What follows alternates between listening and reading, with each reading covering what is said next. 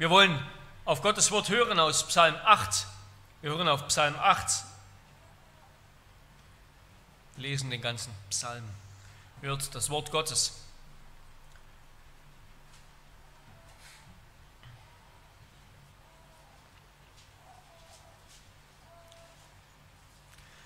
Dem Vorsänger auf der Gitit ein Psalm Davids. Herr, unser Herrscher, wie mächtig ist dein Name auf der ganzen Erde der du deine Hoheit über die Himmel gesetzt hast. Aus dem Mund von Kindern und Säuglingen hast du dir ein Bollwerk bereitet, um deiner Bedränger willen, um den Feind und den Rachgierigen zum Schweigen zu bringen. Wenn ich deinen Himmel betrachte, das Werk deiner Finger, den Mond und die Sterne, die du bereitet hast, was ist der Mensch, dass du an ihn gedenkst und der Sohn des Menschen, dass du auf ihn achtest? Du hast ihn ein wenig niedriger gemacht als Gott mit Herrlichkeit und Ehre hast du ihn gekrönt. Du hast ihn zum Herrscher über die Werke deiner Hände gemacht. Alles hast du unter seine Füße gelegt. Schafe und Rinder allesamt, dazu auch die Tiere des Feldes, die Vögel des Himmels und die Fische im Meer. Alles, was die Pfade des Meeres durchzieht. Herr, unser Herrscher, wie mächtig ist dein Name auf der ganzen Erde. Wort des lebendigen Gottes. Ja, liebe Geschwister, die Kinder, wenn sie ein bisschen was malen wollen, können ja mal eine Brille malen. Vielleicht auch viele Brillen, vielleicht eine coole Brille, irgendwie so eine Flash, Gordon Flash Brille oder, oder eine Sonnenbrille. Aber ihr könnt mal eine Brille malen. Wir werden dann gleich noch erklären, warum. Wir wollen uns diesen Psalm anschauen unter drei Punkten. Erstens die Herrlichkeit des Königs, zweitens die Zeugen des Königs und drittens das Abbild des Königs. Erstens also die Herrlichkeit des Königs. Ja, wir dürfen es jetzt im Sommer wieder erleben, besonders wenn hier im schönen Heidelberg, dass die Schöpfung, die wir genießen dürfen, die Natur und all das ein, ein wunderbarer Ort ist, dass sie nicht den Eindruck erweckt, als sei, oder dass sie den Eindruck erweckt, als sei sie geradezu für den Menschen gemacht, ja. Dass der Mensch eben hineinpasst, dass der Mensch sie zähmt, die Natur sie gestaltet, sie pflegt, sie bewahrt und sie auch genießt in all ihrer Fülle und Schönheit. Die Erde ist ein wunderbarer Ort, ein Zuhause für uns, das wir genießen dürfen, für Mensch und Tier. Und damit, die das, damit sie das sein kann, damit die Erde so ein Ort ist, müssen viele, auf dem Menschen leben können, müssen viele Komponenten und Größen zusammenpassen und auf Dauer miteinander funktionieren. Ja, zum Beispiel die Gravitationskonstante G, also eben die Stärke der Erdanziehungskraft, die, diese Konstante, die die Schwerkraft beschreibt, die zwischen zwei Massen wirkt, die Erdanziehungskraft und auch die jeweiligen Stärken verschiedener Elemente und Kräfte, Kernkräfte. Das alles und noch viele Dinge mehr müssen stimmen, damit menschliches Leben auf der Erde möglich ist. Ja? Und dass alle diese Komponenten zusammenkommen, ja?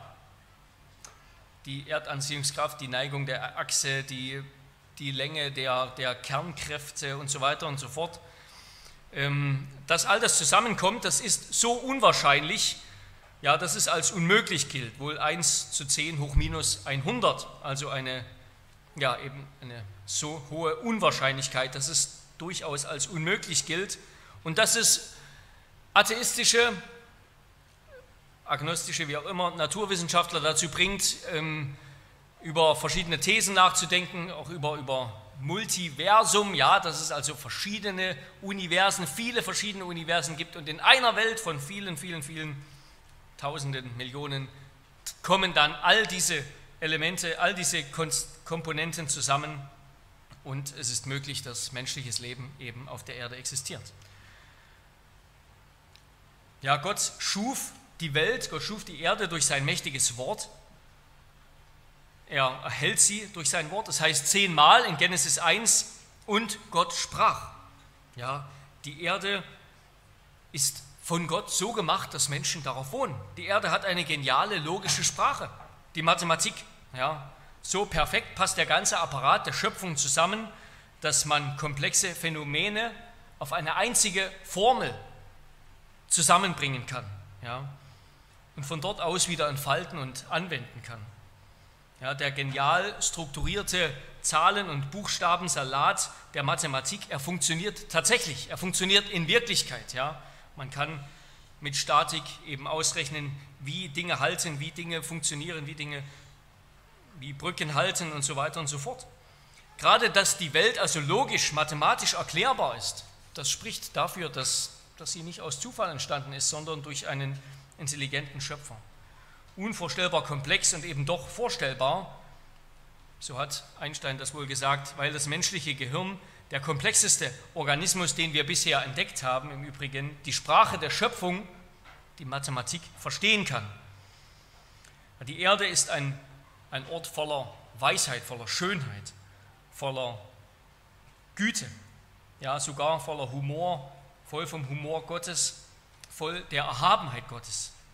Sie ist ein Ort, wo Wasser aus der Erde quillt und vom Himmel herabfällt, in Zapfen von der Dachrinne hängt und so gespannt ist, dass Steine darauf springen, wo elektromagnetische Wellen in einem bestimmten Spektrum als Farben wahrnehmbar sind, die das Licht, die in, in die das Licht gebrochen wird, wo jede Schneeflocke einzigartig ist, genauso wie jeder Fingerabdruck und jedes Laubblatt.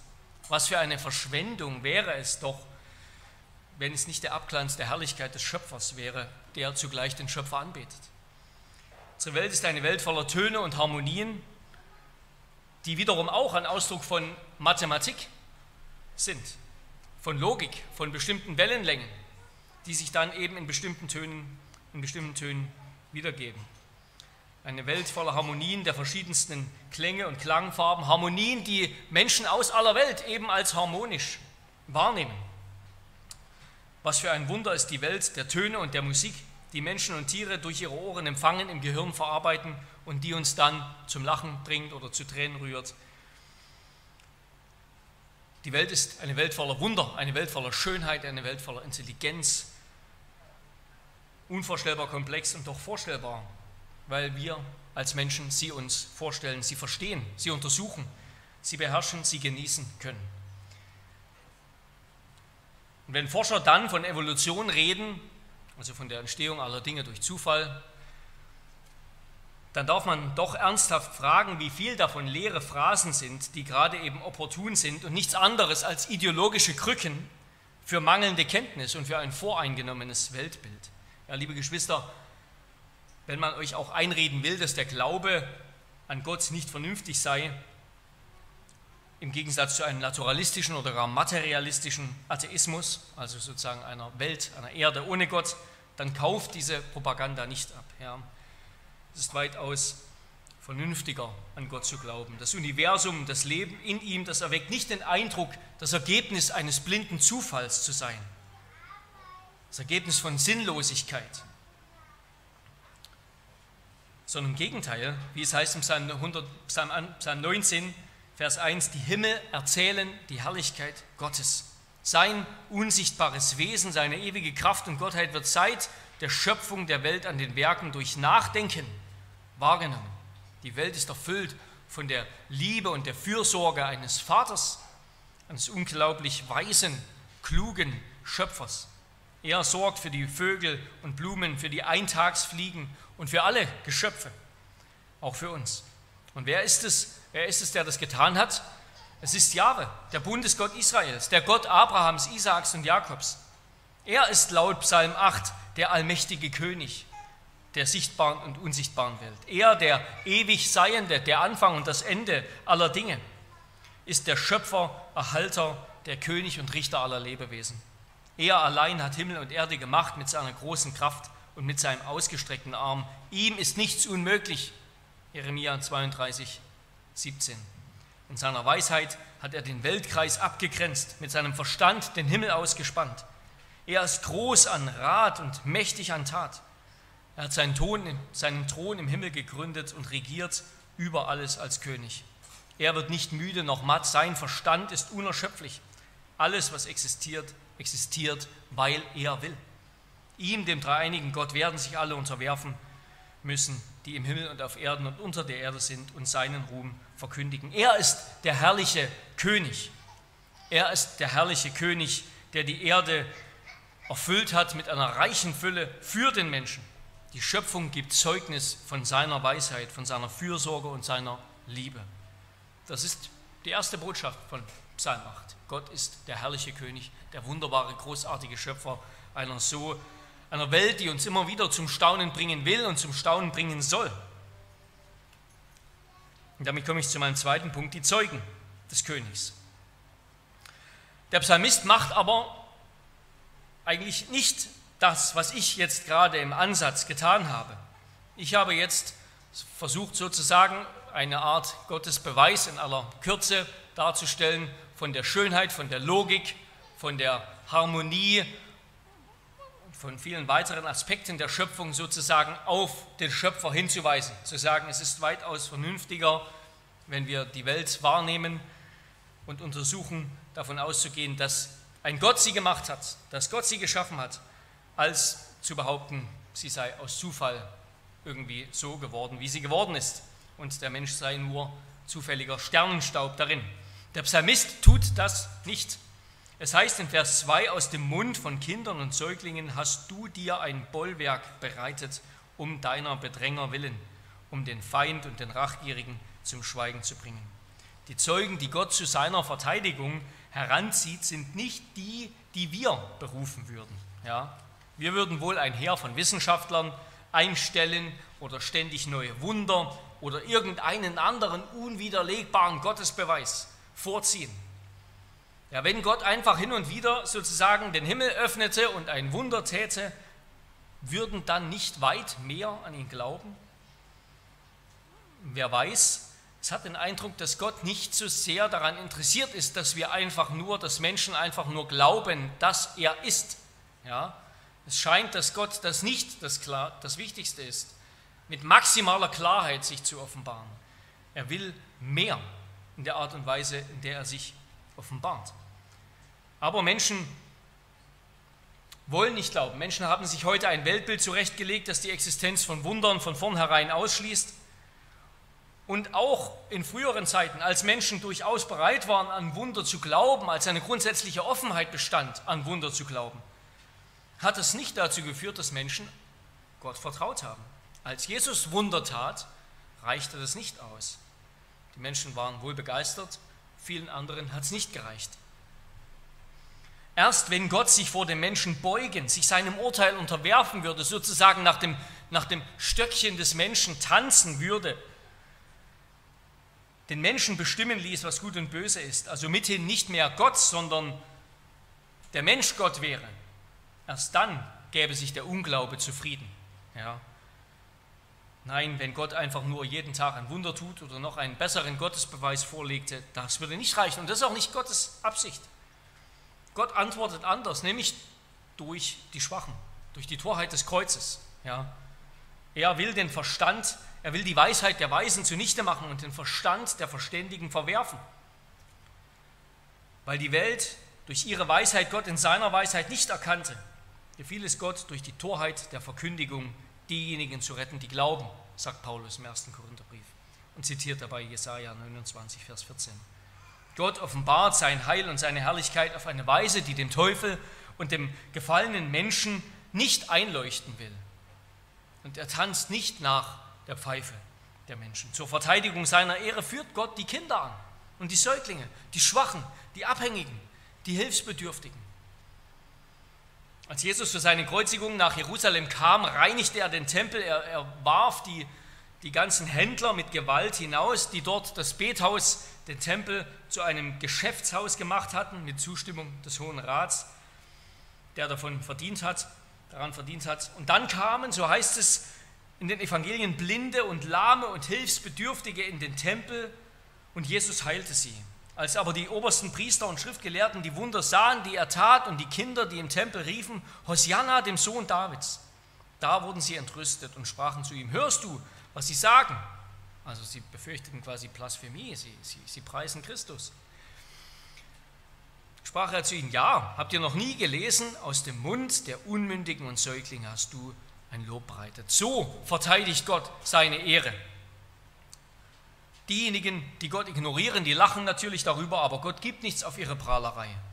Die Stunde des Gerichts, die kommt. Wir mögen denken, dass körperliche Stärke, Intelligenz und Bildung entscheidend sind. Der gestählte Körper, der messerscharfe Verstand, der geübte, gebildete Denker, der starke Charakter, der sich gegen die Unbilden des Lebens durchzusetzen vermag, die sind groß in unseren Augen. Die können die Probleme lösen. Die sind wirksam. Aber das ist doch eine Theologie der Herrlichkeit, ja, wie Gott sie nicht teilt. Diese Dinge sind nicht schlecht, im Gegenteil, sie sind erstrebenswert, aber Gott kann auch ohne sie. Gottes Furcht ist viel wichtiger. Wie wir heute Morgen gehört haben, er hat keine Freude an der Stärke des Rosses, noch Gefallen an den Schenkeln, also an der Kraft des Mannes. Der Herr hat Gefallen an denen, die ihn fürchten und auf seine Güte hoffen. Gott verherrlicht sich durch die Kinder, durch die Säuglinge, durch die Schwachen, um die Starken zu beschämen. Und Gott gibt nichts auf die Prahlerei derer, denen das nicht genügt. Wer über die Größe des Universums, die uns die Allgewalt und Majestät Gottes vor Augen führt, wer darüber staunt wie ein Kind, wer darüber sagt, so eine wunderbare Welt hat mein Vater für mich gemacht. Wer daran seine eigene Schwachheit und Abhängigkeit erkennt, was bin ich in dieser großen Welt? Warum darf ich hier sein? Warum darf ich hier leben? Warum darf ich das genießen? Und daran den Schöpfer erkennt, der ist weise. Wer an der Größe des Universums, wer über die Größe des Universums staunt wie ein Kind, wer daran seine eigene Schwachheit und Abhängigkeit erkennt gegenüber dem guten Schöpfer, der ist weise. Wer Christus als König annimmt wie ein Kind, der wird gerettet. Ja, und da will ich was zu den Kindern sagen, zu denen, die noch nicht eingeschlafen sind. Ihr Kinder, Gott freut sich, wenn Gott freut sich, wenn ihr ihn verherrlicht wenn ihr ihn verherrlicht. Und weißt, was heißt es, dass Gott herrlich ist? Es heißt, dass er unendlich groß und mächtig ist, dass es nichts und niemanden gibt, der so wertvoll, der so schön ist, der so, so groß und mächtig ist wie er. Ja, Gott ist höher als die höchsten Bäume. Gott ist gewaltiger als die Berge. Gott ist schönster, schöner als der schönste Sonnenaufgang und Sonnenuntergang. Ja, in Vers 4 wird gesagt, er hat den Himmel Mond und Sterne mit den Fingern geschaffen. Es wird gesagt, ja, um Gottes Größe zu betonen, Gott hat keine Finger, ja, aber es wird gesagt, mit den Fingern geschaffen. Ihr könnt euch mal ein Haar auszupfen, vielleicht den Papa aus dem Bart, und dann fädelt ihr dieses winzige Härchen durch ein Nadelöhr und dann ist es so und noch viel kleiner. So war es, als Gott die Erde geschaffen hat. Er hat es mit seinen Fingern geschaffen. So war es, als Gott die Sterne gemacht hat, das Universum. Und das ist wieder so etwas Erstaunliches an Gott. Er ist so groß, so groß und erhaben und heilig. Er hat den Mond und die Sterne und den Himmel mit seinen Fingern gemacht und doch ist er jedem Einzelnen von uns und jedem Einzelnen von euch nah. Er sorgt sich um uns 24 Stunden am Tag. Er hat alle Zeit Acht auf dich und liebt dich, liebt jeden Einzelnen von uns und ist uns nah. Mit Gottes Herrlichkeit ist es wie mit der Sonne der man in der Schöpfung sozusagen nicht aus dem Weg gehen kann, sondern die die ganze Schöpfung überhaupt erst sichtbar macht. Wir können nicht Gott an sich in seiner nackten Majestät erkennen, sondern wie die Sonne, in die wir eben nicht hineinschauen können, den Erdball beleuchtet und erwärmt, erstrahlt Gottes Herrlichkeit in der Pracht der Schöpfung und seine Güter erweckt sie zum Leben. Wir können in die Sonne nicht hineinschauen, wir können nicht die nackte Majestät Gottes anschauen, aber wir schauen in die Schöpfung und wir sehen darin, Gott ist ein guter Gott und er ist mächtig und herrlich und gewaltig. Um diese Herrlichkeit Gottes aber zu sehen in der Schöpfung, brauchen wir, und deshalb jetzt mit der Brille, brauchen wir Augen, um sie zu sehen, brauchen wir eine Brille, damit wir sehen, wenn wir jetzt rausgucken in die Natur, damit wir sehen, das hat Gott gemacht. Das hat Gott gemacht. Das alles ist ein Zeugnis dafür, dass Gott uns liebt, dass Gott wunderbar ist, dass er herrlich ist, dass er groß ist, dass er Schönheit liebt. Wir brauchen Augen, um sie zu sehen. Auch die Erwachsenen brauchen Augen, um sie zu sehen, indem sie nämlich die Augen aus dem Smartphone heben in die Wirklichkeit. Und dann bezeugt uns die Schöpfung ihn, den Schöpfer in seiner Herrlichkeit, und an dem wir uns erfreuen können. Und wenn wir die Herrlichkeit Gottes sehen in der Schöpfung, dann sollen wir sie lieben. Sollen wir uns an ihr erfreuen. Und dann sollen wir Gott dafür danken. Danke, Gott dafür, für alles, was du hast, für seine wunderbare Schöpfung. Danke Gott dafür, wenn du dich am Sonnenuntergang und Sonnenaufgang und am Sternenhimmel erfreust. Danke Gott dafür. Ja, wer nicht dankt und Gott nicht ehrt, sondern sich bloß an der Schöpfung, an der Natur als solcher erfreut, der ist wie jemand, der sich beim, Post, beim Postboten bedankt für das Geschenk, das ihm ein anderer geschickt hat. Danke Gott. Und das wird dich mit großer Freude über seine reichen Gaben erfüllen. Denn Dankbarkeit, Dankbarkeit hat große Kraft. Dankbarkeit hat große Kraft. Nur zu leicht sehen wir in erster Linie das, was uns fehlt und sind unzufrieden. Aber Dankbarkeit wendet unsere Augen auf den großen Gott mit seinen großen Gaben. Und das ist ein, ein Schlüssel zu einer Schatztruhe voller Freude. Und damit komme ich zu meinem dritten Punkt, das Abbild des Königs. Ich lese nochmal ab Vers 4. Wenn ich deinen Himmel betrachte, das Werk deiner Finger, den Mond und die Sterne, die du bereitet hast, was ist der Mensch, dass du an ihn gedenkst und der Sohn des Menschen, dass du auf ihn achtest? Du hast ihn wenig niedriger gemacht als Gott. Mit Herrlichkeit und Ehre hast du ihn gekrönt. Du hast ihn zum Herrscher über die Werke deiner Hände gemacht. Alles hast du unter seine Füße gelegt, Schafe und Rinder allesamt, dazu auch die Tiere des Feldes, die Vögel des Himmels und die Fische im Meer, alles, was die Pfade der Meere durchzieht. Ja, angesichts der Erhabenheit, der Herrlichkeit, der Sonne, des Firmaments, der Sterne, der ewigen Berge, wundert sich der Beter, wieso Gott überhaupt noch den Menschen gemacht hat und was der Mensch verglichen damit ist. Aber der Schein trügt. Denn Gott hat den Menschen, der so winzig ist, verglichen mit den, der Größe und Herrlichkeit des Universums. Gott hat den Menschen zum Vizekönig gemacht, zum König nach ihm über diese Schöpfung. Der Mensch ist die Krone der Schöpfung und auch ihr königlicher Gärtner die Gott-Ebenbildlichkeit des Menschen, das Gott Adam und Eva in seinem Bild geschaffen hat, wie wir gelesen haben zu Anfang des Gottesdienstes, die war verbunden mit dem Auftrag, den Garten zu bewahren und bebauen. Und diese beiden Begriffe, die werden an anderer Stelle im Alten Testament so benutzt für den Dienst der Priester im Tempel. Es ist ein königlich-priesterlicher Auftrag, die Schöpfung zu bewahren und zu bebauen. Der Mensch trägt das Amt, über die Schöpfung zu herrschen. Und das ist wichtig, ja, die Autorität des Menschen über die Tiere, die hat er nicht, weil der Mensch an sich wertvoller ist. Er ist genauso Geschöpf wie die Tiere. Der Mensch hat diese Autorität, weil Gott sie ihn, ihm gegeben hat, als Hirte und König über die Werke seiner Hände. Und das hat eine Bedeutung für die Art und Weise, wie wir mit der Schöpfung umgehen. Darin stimmen wir durchaus dem Anliegen derer zu, die heute den Klimaschutz so betonen. Aber zugleich ist unsere Vision des Menschen umfassender. Denn, also erstens, Gott hat den Menschen zum König, zum Vizekönig über die Schöpfung gemacht. Zweitens, der Mensch allein ist Gottes Abbild. Nur der Mensch ist sozusagen ein Bild von Gott, ein Abbild von Gott. Andere Bilder sind nicht erlaubt. Er ist der Gott der Lebendigen, ja. Er will nicht von einem toten Holzklotz oder Steinklumpen abgebildet werden. Der Mensch selbst ist sozusagen die lebendige Statue. Jeder einzelne Mensch ist die lebendige Statue, ein Bild der Herrlichkeit Gottes. Also ein, eben ein, ein Licht, das leuchtet, durch das der Vater, durch das die Herrlichkeit des Vaters leuchten soll. Gottes Herrlichkeit soll durch uns hindurch scheinen. Und diese Berufung, die hat laut dem Alten Testament, laut Psalm 8, jeder Einzelne, jeder Mann und jede Frau. Und das ist durchaus besonders.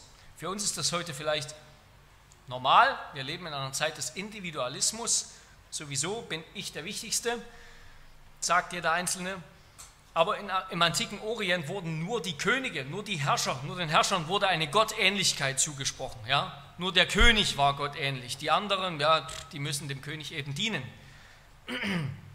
Der König galt als Gottes Abbild. Da heißt es, du hast ihn ein wenig niedriger gemacht als Gott, mit Herrlichkeit und Ehre hast du ihn gekrönt.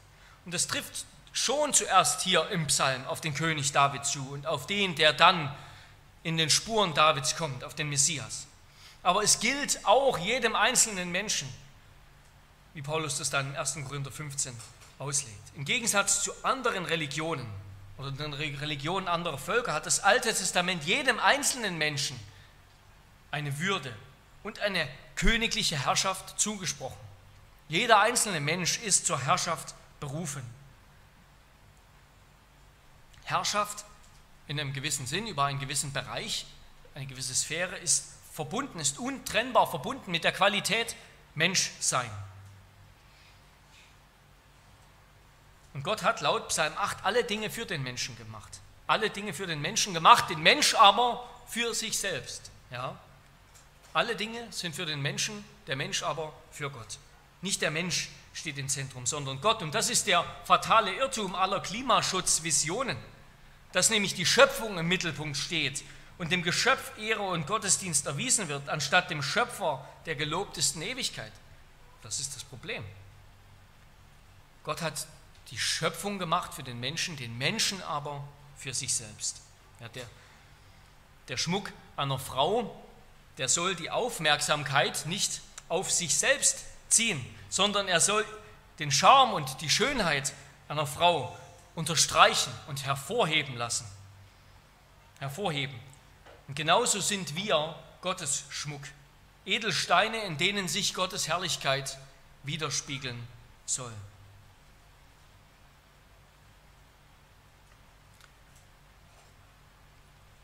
Eben indem wir als Könige, jeder Einzelne, über diese Schöpfung herrschen. Aber, so heißt es, was ist der Mensch, dass du an ihn gedenkst? Oder der Sohn des Menschen, dass du auf ihn achtest? Du hast ihn ein wenig niedriger sein lassen als die Engel, wenig niedriger gemacht als Gott. Ich erkläre das gleich noch. Mit Herrlichkeit und Ehre hast du ihn gekrönt, hast ihn gesetzt über die Werke deiner Hände. Alles hast du unter seine Füße getan. Das Wort für Mensch hier, das ist im Hebräischen nicht Adam, sondern Enosch.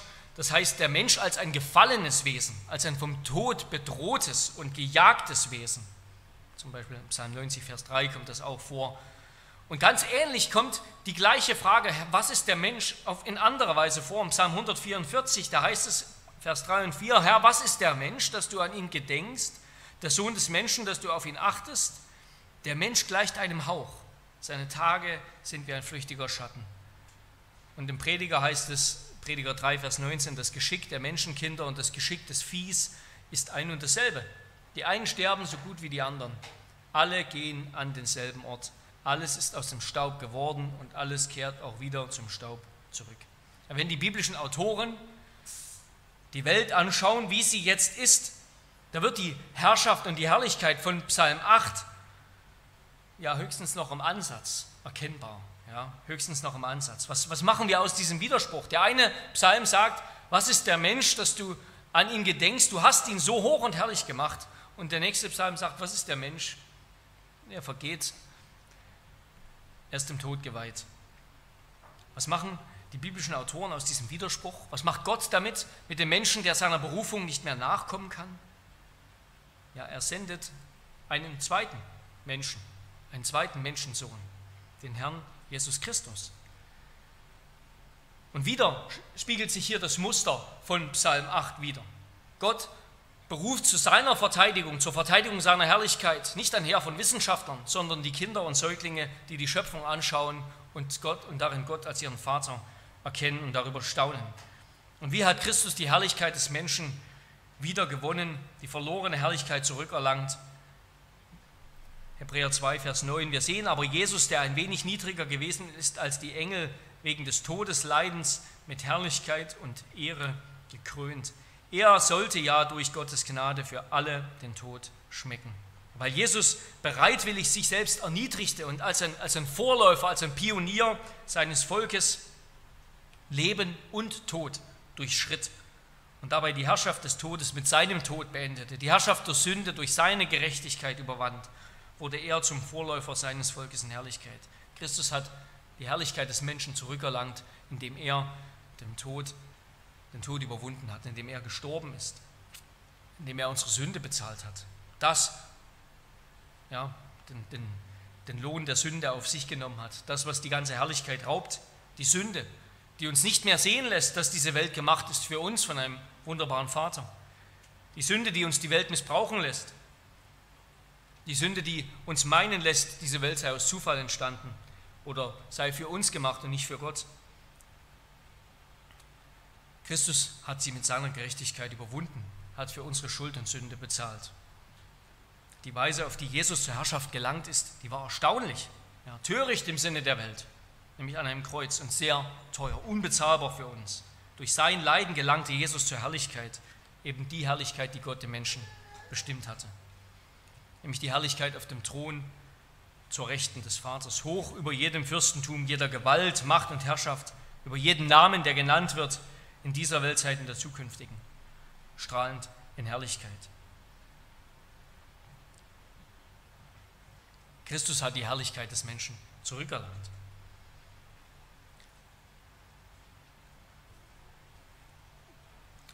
Vielleicht noch kurz eine Anmerkung zu der, zu der Formulierung. Steht dort jetzt ein wenig niedriger als die Engel oder ein wenig niedriger als Gott? Die Götter. In der griechischen Übersetzung des Alten Testaments heißt es Engel, die dann auch im Hebräerbrief zitiert wird. In der hebräischen Übersetzung steht Elohim, das ist das Wort für Gott. Es ist aber, steht aber im Plural. Ja, also das Wort für Gott, Elohim, im Hebräischen ist sozusagen ein Pluralwort eine Pluralform. Ja? Deshalb könnte man genauso mit Götter übersetzen. Das steht im Plural und meint im Alten Testament manchmal himmlische Wesen, Engel, Dämonen, die die geistliche Welt bevölkern, sozusagen im Thronsaal Gottes stehen. Und Gott selbst aber ist über diese Elohim, ist über diese anderen Götter erhaben. Er ist der eine wahre Gott. Er hat sie gemacht. Und der Mensch, der ist schwächer, schwächer als eine leibliche Kreatur, anfällig für Leid, schwächer als die Engel. Und doch hat Gott die Engel geschaffen, um dem Menschen zu dienen. Der Mensch ist höher als die Engel. Die Engel sind dazu da, um dem Menschen zu dienen. Menschen, so sagt es Paulus 1. Korinther 6, Vers 3, werden über die Engel richten. Und Gott ist nur gekommen, um den gefallenen Menschen zu erlösen, nicht um die gefallenen Engel zu erlösen. Engel sind Diener Gottes und deshalb dienen sie auch den Menschen. Der Mensch ist als einzige Kreatur geschaffen im Ebenbild Gottes, um Gemeinschaft zu haben mit dem dreinigen Gott. Das ist ein Privileg, das die Engel nicht haben. Das Alleinprivileg der Menschen. Der Mensch ist ein wenig niedriger sozusagen als Gott und hat doch die wunderbare Berufung, Gottes Herrlichkeit wiederzuspiegeln und hat das wunderbare Vorrecht in Christus in Ewigkeit Gemeinschaft zu haben mit dem herrlichen, dreieinigen Gott.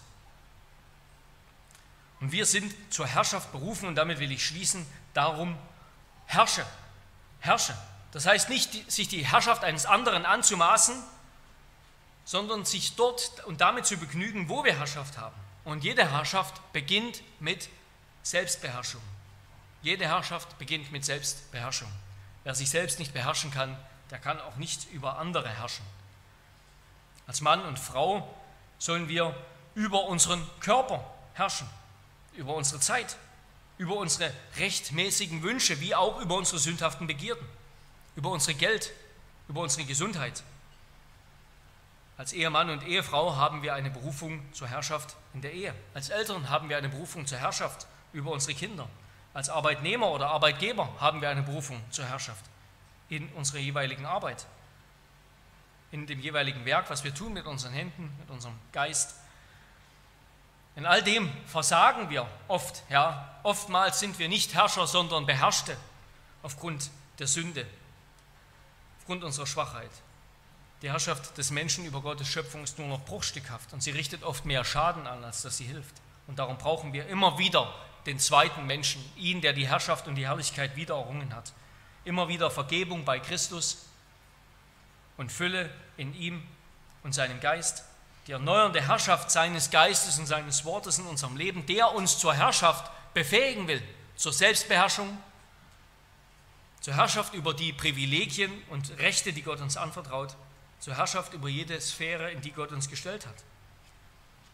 Dazu brauchen wir auch die Hilfe der Geschwister und der Gemeinde. Und darin sollen wir weiter wachsen durch seine Gnade. Amen. Amen. Lasst uns beten. Herr unser Gott, wir wollen dich loben und preisen, der du wunderbar die Erde wunderbar gemacht hast und deine wunderschöne, erhabene Logik in sie hineingelegt hast, sie im Sinne deiner Logik geordnet hast, dass deine Schönheit durch sie hindurchstrahlt. Herr, wir preisen dich dafür. Bitte hilf uns, uns sie noch viel öfter in Dankbarkeit wahrzunehmen und dir darüber zu danken. Herr unser Gott, hilf doch uns, den Erwachsenen, zu lernen, die Schöpfung zu sehen wie die Kinder. Herr, uns nicht zu erheben in einer falschen, in einem falschen Stolz, in einer falschen Gewissheit und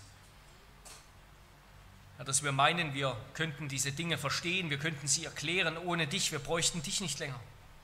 Herr, wir wollen vielmehr lernen, je mehr wir wissen, je mehr wir verstehen, lernen zu staunen, dass du diese Welt gemacht hast als unser Vater, dass du sie uns schenkst, dass wir darin leben, dass wir ihre Güter und ihre Fülle genießen dürfen.